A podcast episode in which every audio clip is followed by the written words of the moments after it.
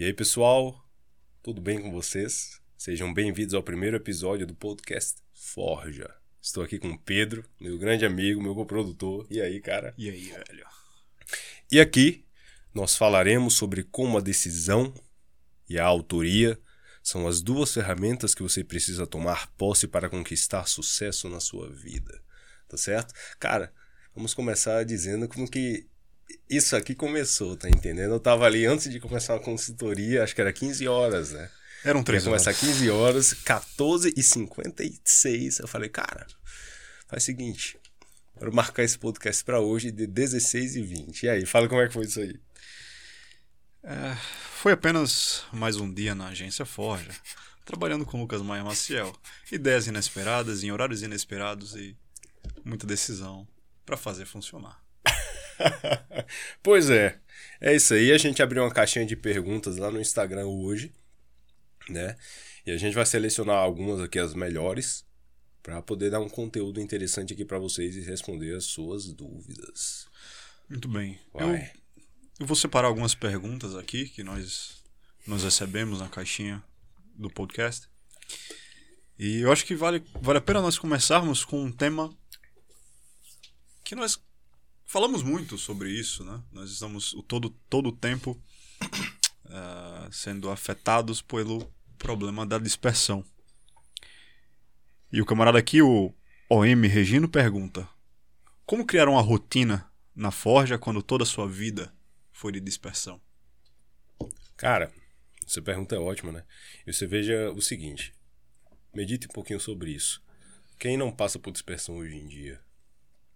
Hã?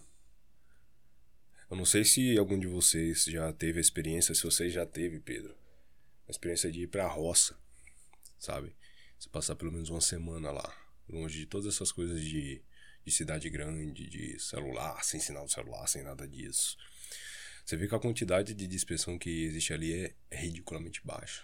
É um, é um ambiente que praticamente ele induz ao foco, né? Tanto que o início daquele livro que está lá na agência, o Deep Work, do Cal Newport, ele fala exatamente sobre isso. Né? Que vários desses grandes homens que passaram pelo mundo, que estão no mundo, né? o Jung, o Carl Jung, né? o psiquiatra, o Bill Gates, entre vários outros, eles sempre tiveram esse hábito de trabalho focado, né? de ir para algum ambiente onde eles pudessem ficar mais isolados mesmo, isolados desses ambientes de dispersão e conseguissem trabalhar focadamente por muito tempo. Né?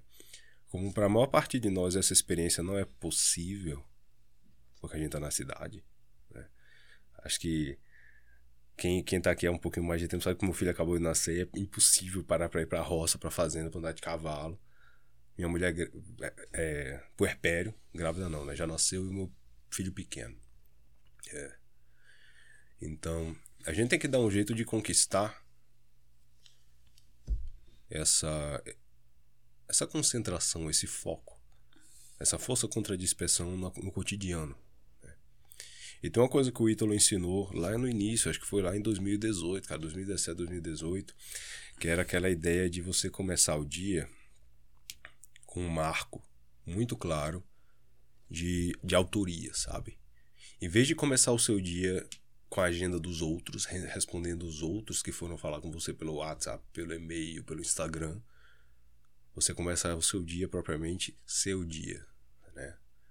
Você vai, levanta sem pressa de, ah meu Deus, o mundo não vai cair se eu não responder uma mensagem. Essa consciência das pessoas que, porra, mais provavelmente vão precisar de qualquer coisa minha estão aqui do meu lado. A maior parte, a maior parte dos outros casos podem esperar. Então você vai e toma banho, e come. Tem aquela incrível experiência do que é fazer uma comida com um pouco de concentração, né? Com um pouco de presença, que é uma coisa que muita gente deixa escapar. Não fazer isso sempre, né? Mas é interessante. Sei lá, você vai e lê por 15 minutos. Eu fiz isso por muito tempo, cara. Hoje eu fiz, hoje mesmo eu fiz uma história, uma postagem que virou uma postagem de feed, falando que em 2019, né, acho que foi em 2019, 2020, início de 2020 também, e fim de 2018, foi quando eu entrei em nutrição eu tava na orquestra. Eu era do naipe de segundo violino. Então tinha que estudar músicas todo dia para tocar nas apresentações. eu tava preparando para competir no jiu-jitsu. Então, tipo, eu tava treinando que nem o louco, todo dia. Treinando, é, treinando musculação e lutando todos os dias. Eu tava tocando aquele negócio de pastas, você lembra? De pasta de amendoim, pasta Sim. de castanha e tal. E eu tava na universidade, porque eu era um dos alunos que, que mais tinha interesse em aprender aquilo ali, estudar para conseguir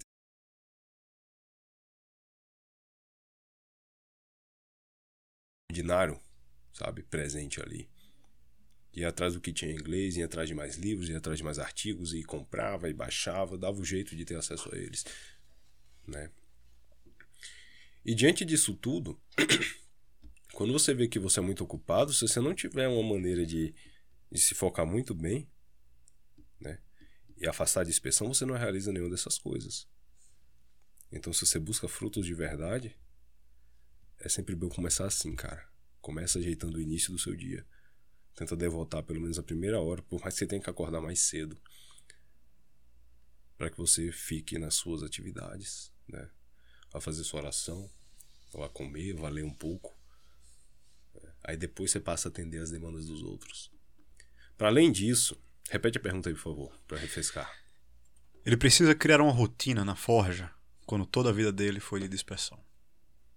Pronto, toda a vida foi de dispersão. Pega esse elemento aí de, de dispersão, cara. O que que tá. Eu gosto sempre de trazer aquela ideia do, do Santo Tomás de Aquino, na Suma, né? Que a ciência moral, a ciência da conduta humana, ela deve ser sempre analisada desde um, de uma perspectiva universal, ampla, abstrata, conceitual, e de uma perspectiva particular, para entender o que está acontecendo exatamente agora, né? O que, que é a sua dispersão? Então, por exemplo, você tem esse seu caderninho de notas aqui, né? Tá aqui. Então, digamos que eu pegue esse caderno aqui, ele é um livro. E eu vou lê-lo. Botei ele na minha mesa. Ah, porra, eu vi o Lucas falando sobre isso, eu vi o Ícaro falando sobre isso, eu vi o Ítalo falando sobre isso, eu comprei lá na livraria deles, né? Do Olavo, sei lá, qualquer coisa da Amazon. E eu comecei a ler. tá bom. Vi aqui duas páginas, aí meu celular tá aqui do meu lado eu comecei a receber pop-ups no WhatsApp e do Instagram. E aquilo sempre chamava a minha atenção. Se você vê, cara, quase sempre meu celular tá naquele modo luazinha. Acho que é o silencioso, né, que chama. Meu celular hum. e meu relógio, que é esse troço que fica pitando também chamando. Eu só tirei depois que meu filho nasceu. Porque em qualquer emergência eu, eu consigo responder de imediato. Mas antes disso, vivia no modo luazinha, cara. Eu só respondia quando era tempo de ir responder. Eu separava tempo do dia para ir responder essas coisas. Então, sei lá, você tá aqui na leitura, né? E você olha pro lado, tem uns pop-ups aparecendo. E você olha pro outro lado, você vê que sua garrafa tá vazia d'água. E você olha pra, mais para cá e você vê que meu café tá vazio. Eu queria água, eu queria café. Eu dou uma, uma observada no meu próprio corpo, percebo que eu tô com muito frio, ou tô com muito calor. A propósito, o calor já ajustou, já tá tudo ótimo. E. sei lá, cara, eu quero ir no banheiro. Você tá entendendo? E eu lembro que, sei lá, eu tenho uma série de afazeres que eu não fiz. Eu devia ter mandado e-mail pra alguma pessoa. Devia ter ligado pra uma tia. Tenho que lavar a louça que eu não lavei.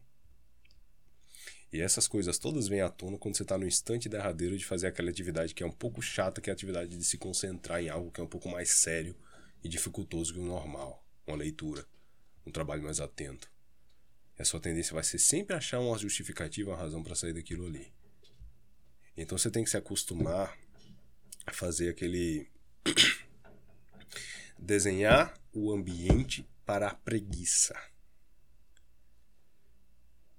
Né? Eu faço muito isso. Né? Você é, acreditar que você está focado de uma vez por todas é o caminho para você se dispersar de novo. Então sempre sabe que, tipo, se você abrir brecha, você vai ficar dispersado você vai ficar disperso, disperso, disperso novamente, né? Então a primeira ideia aqui é a seguinte: deixa o seu celular no modo avião longe. Tenha um reloginho, qualquer coisa do gênero. Eu comprei esse relógio com esse único propósito, cara. Só para botar timer no relógio, porque eu percebia que quando botava timer no celular, eu recebia pop-up do Instagram e ia querer responder. E minha, minha, eu faço as coisas em bloquinhos de meia hora sei lá, eu tinha botado para iniciar, eu recebi um pop-up para responder, eu fui ver, já tinha passado 10 minutos, perdi 10 minutos. Eu perdi muita produtividade com isso. Então, comprei exatamente para esse propósito, para conseguir mensurar minhas atividades. e dar prazo a ela. Pra eu ficar só nela até o fim. Só nela até o fim. Só nela até o fim. Então, bem, celular longe. E você, como hábito, qualquer pessoa que é dispersa, ela sabe o que é que tá dispersando ela, né? Se é água que falta, deixa água perto, cara. Se é, café, se é café que falta, deixa uma garrafa de café perto. Se você que ficar querendo ir no banheiro, vai no banheiro, tá entendendo? Antes de começar a atividade. Teve um, um hábito que quem me introduziu foi a Vitória, porque eu fazia isso no celular e era outro elemento de dispersão. Que são aqueles, como é que chama aquele negocinho pequeno, aquele quadrado que se separa, post-it. Eu pegava aqueles, é pronto. Eu pegava o celular e botava as coisas que eu lembrava em cima da hora. Né? Porque duas coisas acontecem quando você está estudando, fazendo uma atividade dessas. Ou você tem muitas ideias, ou você lembra de muitas coisas por fazer. No primeiro caso, às vezes são ideias valiosas, cara. E, e, tipo, ideias que eu tive em livro, eu já consegui, sei lá, aplicar e tirar 10 pau, 20 pau. Só em aplicá-las. Né? Então, eu, eu sigo muito a sério aquele conselho que o professor Olavo dá. Você não pode deixar as ideias surgirem. Você sempre tem que pegá-las, no momento que elas aparecem na sua cabeça. Então, você andar com um bloco de notas ou qualquer coisa onde você possa anotar as coisas é fundamental. Inclusive quando você dorme. O, o, o foda de, de pegar uma pergunta porque eu vou querer expandir, expandir, expandir sem parar. Mas eh, esse tópico vai ser rápido. Ele fala muito sobre a resolução de problemas e de dúvidas e de questões quando você dorme. Você dorme, você acorda no meio da madrugada com a solução. solução. Ou você acorda first thing in the morning, é que você tá com a solução na sua cabeça. E você deixa passar. Muitos problemas foram resolvidos por mim durante o sono. Eu acordava ou de madrugada ou de manhã com ele na cabeça. Ah, velho, vou lembrar quando acabar o café da manhã. Eu esquecia. Né? Então, voltando, voltando, voltando, voltando. Não deixe as ideias escaparem. Deixa um post-it, deixa um, um bloco de notas e escreve. E se lembrar de afazeres, escreve. Né? Se puder fazer de imediato, logo após, faz. Se não puder, planeja depois. Acabou. Simples assim. E quando a dispersão é mais do que uma dispersão de atividades, mais do que uma dispersão de distrações, porque ele é preguiçoso. Né? No fundo, me parece que tudo, todo esse tipo é um, é um tipo de manifestação da, da preguiça, né? E quando essa dispersão, na verdade, é para onde a minha vida está indo? Uma dispersão que, de tanto eu levar a vida ali no automático, olhando as notificações, rolando no Instagram, dormindo, cumprindo muito mal aquelas minhas obrigações imediatas do trabalho, da faculdade, dos meus estudos, talvez os meus relacionamentos com os meus pais, com com o namorado, com a namorada, com o esposo, com a esposa.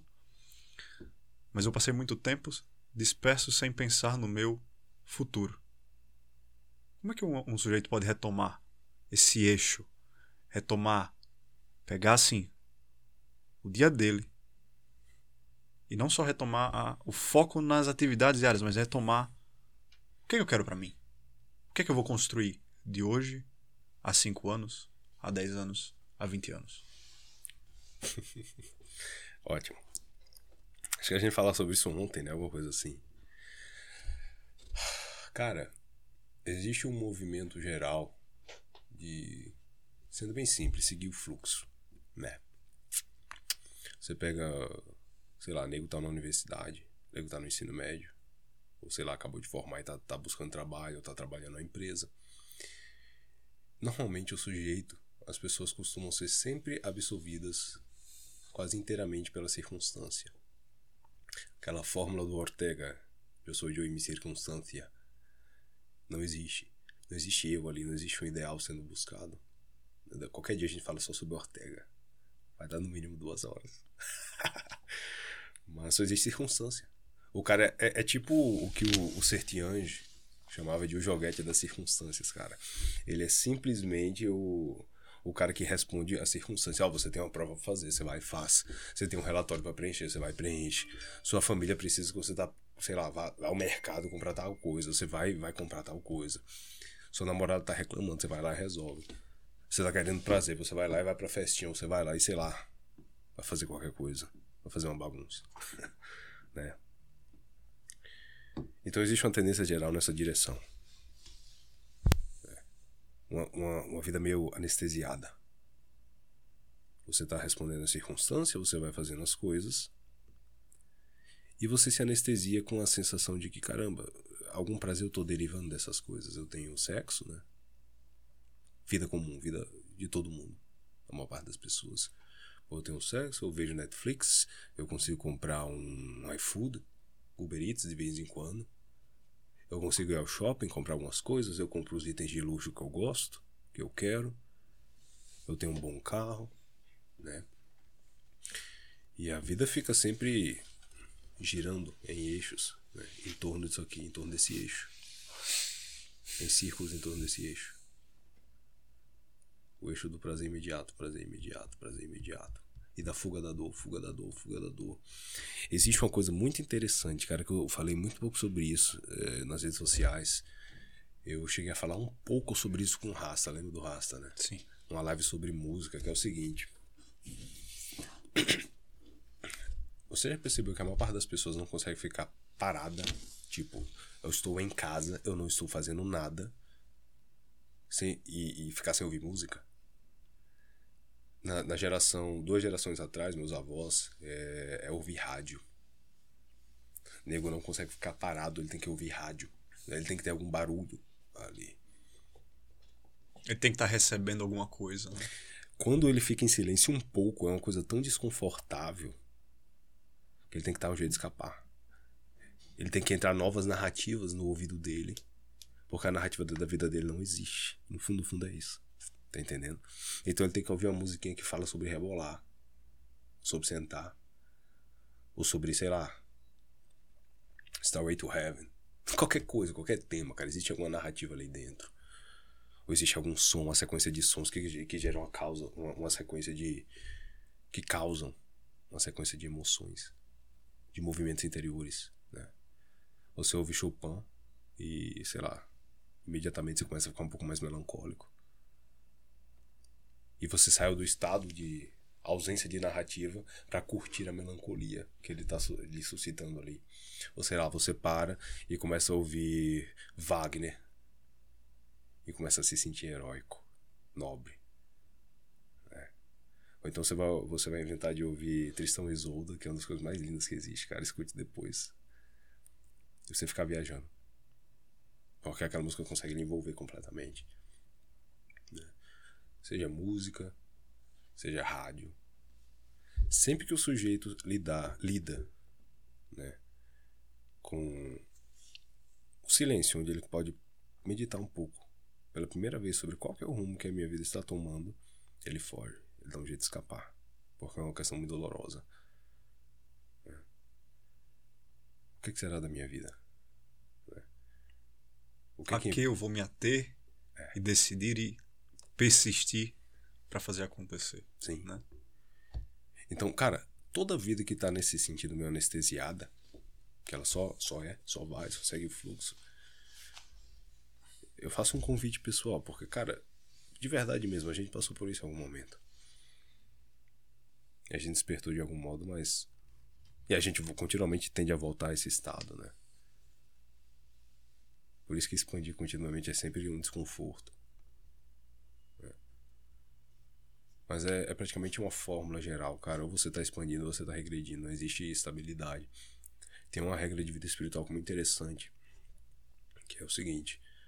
Uh, ou você está melhorando em matéria de vida espiritual, ou você está caindo. Né? Quando você acredita que, sei lá, é muito bom, presunção de santidade, você está no maior dos buracos. Tá entendendo? Você está caindo assim, queda livre. Então, o elemento essencial mesmo é, é, é estar buscando essa tensão contínua. Tá entendendo? Não o conforto, não o cômodo. Mas isso aqui é outro tópico, é outro tópico muito longo também. Voltando um pouco mais.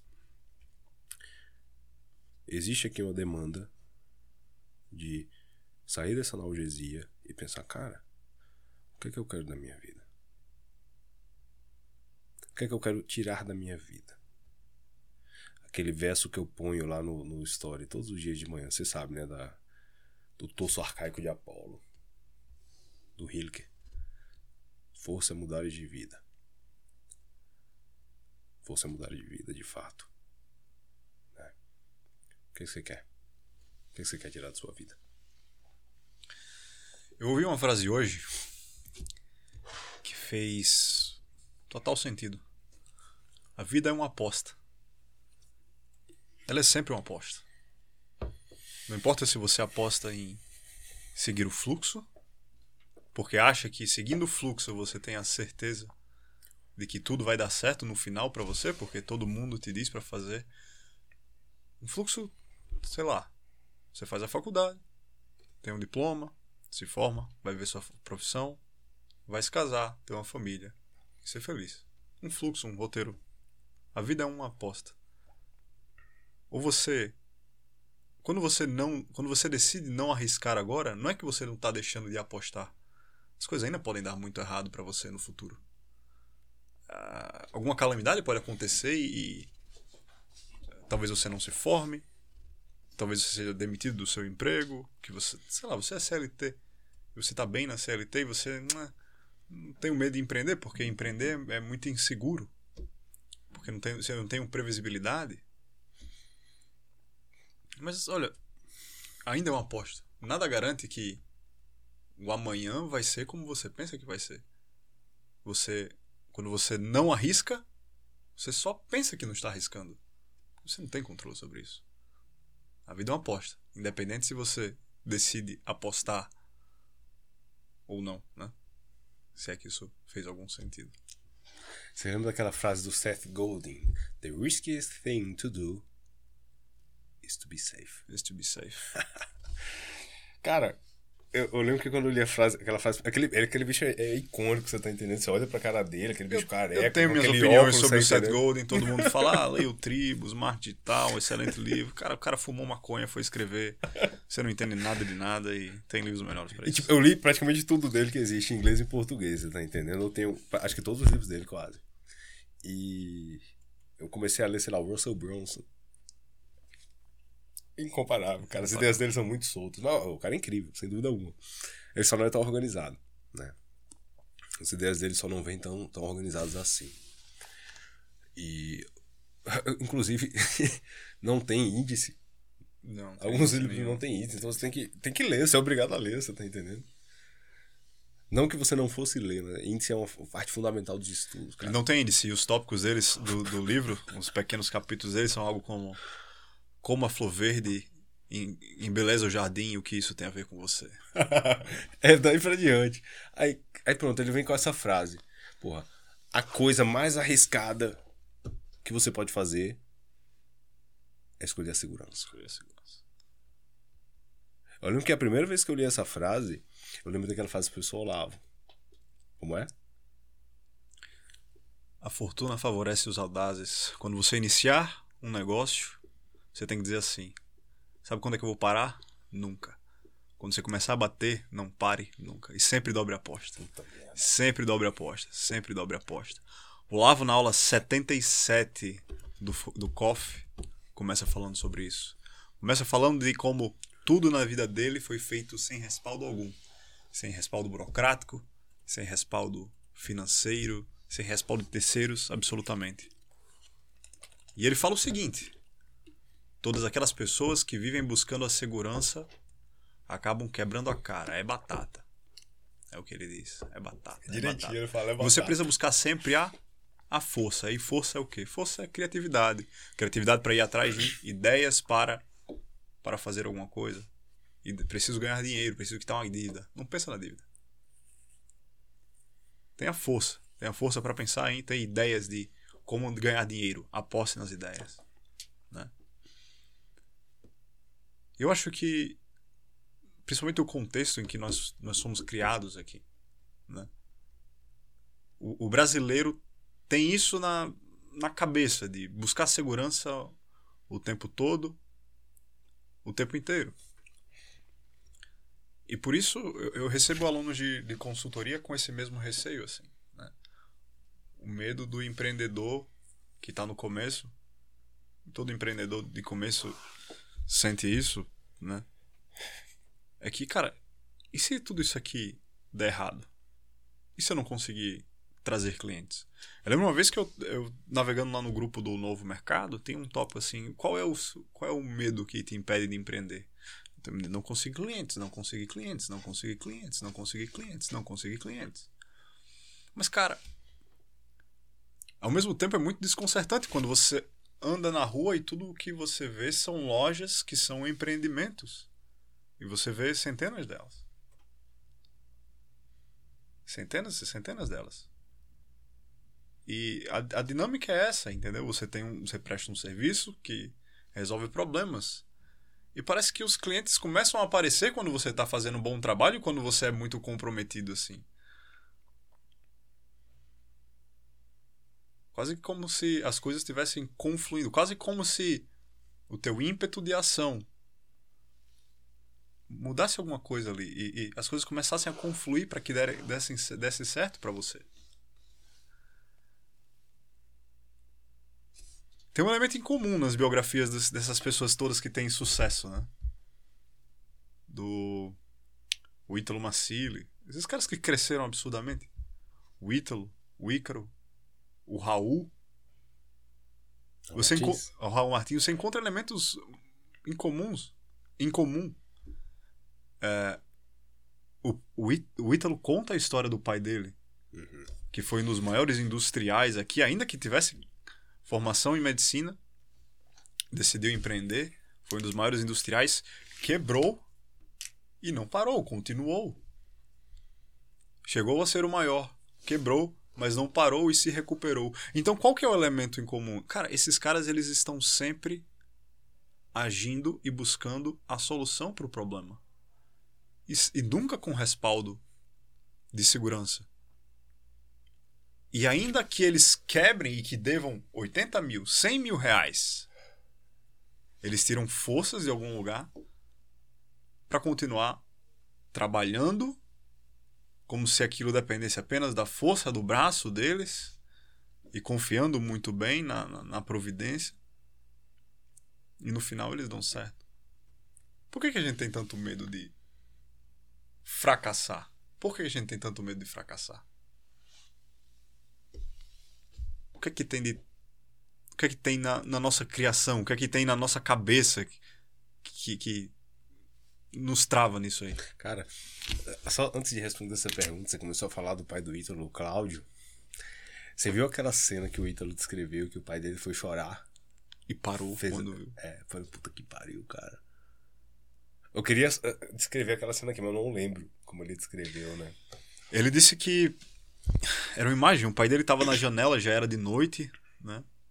E o pai dele tava, tava virado de costas para ele, ele entrou na sala. E ele escutou o pai dizer: às vezes dá vontade de. Isso no, no ápice da dívida, em meio de calúnias de familiares, calúnias de, calúnias de colegas de trabalho, porque quando o sujeito. O cara, oh, o cara subiu muito. Ele subiu, ele subiu, ele estava no topo, ele estava no ápice da carreira. Né? Movimentava muito dinheiro. O cara quebra. Ele vai ser alvo de ataque porque a gente tem essa, esse, esse hábito, né? E, em, todo mundo que se destaca de um grupo pequeno começa a ser atacado. É, de certa maneira, parece que o sucesso no Brasil ele é uma ofensa pessoal, né? É uma ofensa pessoal aos outros. E quando você fracassa, pô, todo mundo tem um pretexto para apontar o dedo para você e dizer que tá vendo como é, não era tudo isso mesmo? Tá vendo que ele deve ter feito alguma coisa de errado para chegar ali? Olha o que ele fez, estragou a vida da família, sei lá. Né? Então, no meio de tantas calúnias e informações, o, o, o Cláudio Massili, olhando para uma janela na noite, quando seu filho entra na sala, diz assim: às vezes dá vontade de. Dá vontade de quê? Qual que é o, o peso sobre os ombros desse homem? Às vezes dá vontade de quê? De desistir? De se matar? De jogar tudo para os ares, de sumir.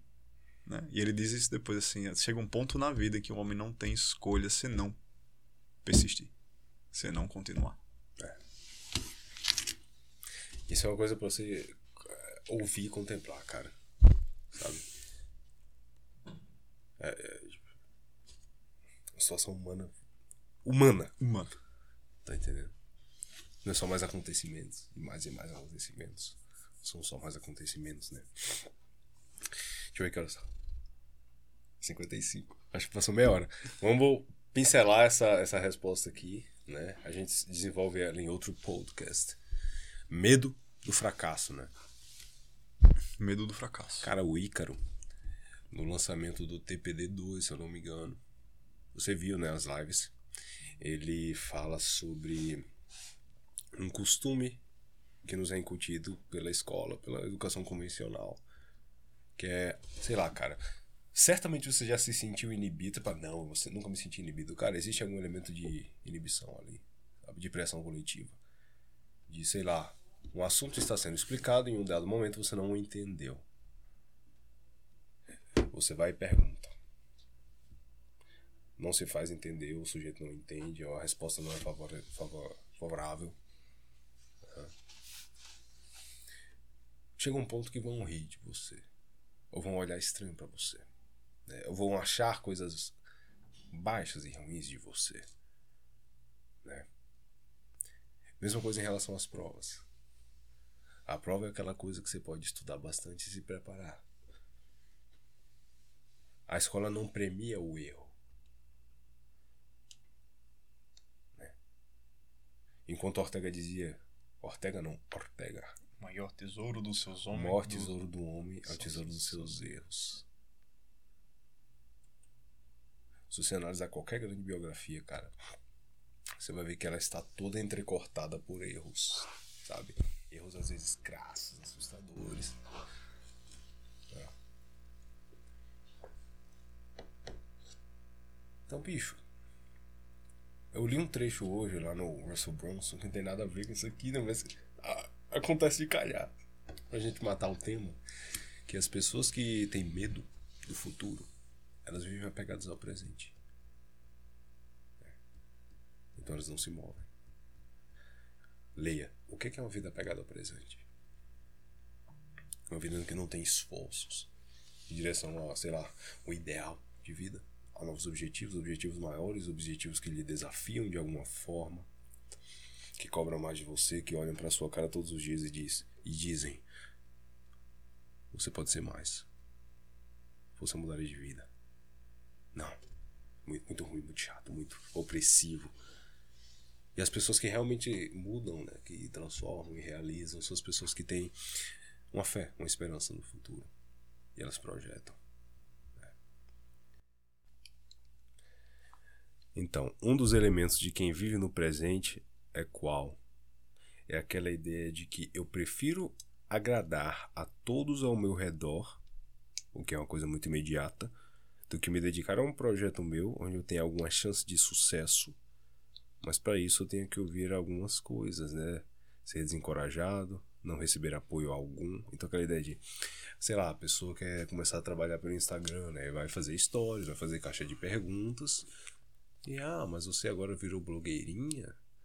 Uh, blogueirinha não dá dinheiro. Você vai vender doce na rua, você vai vender brownie na rua. Você né? não precisa fazer isso. Você, você não, não precisa é fazer isso. Você não é. Porra, você não é pobre. Você tá entendendo? Cara, de verdade. Pensa sempre naquela frase: a palavra cachorro não morde. Ter medo do que as pessoas vão achar e pensar de você é a melhor maneira de você passar a vida inteira paralisado. Tá entendendo? Então você tem que ter muita clareza nisso.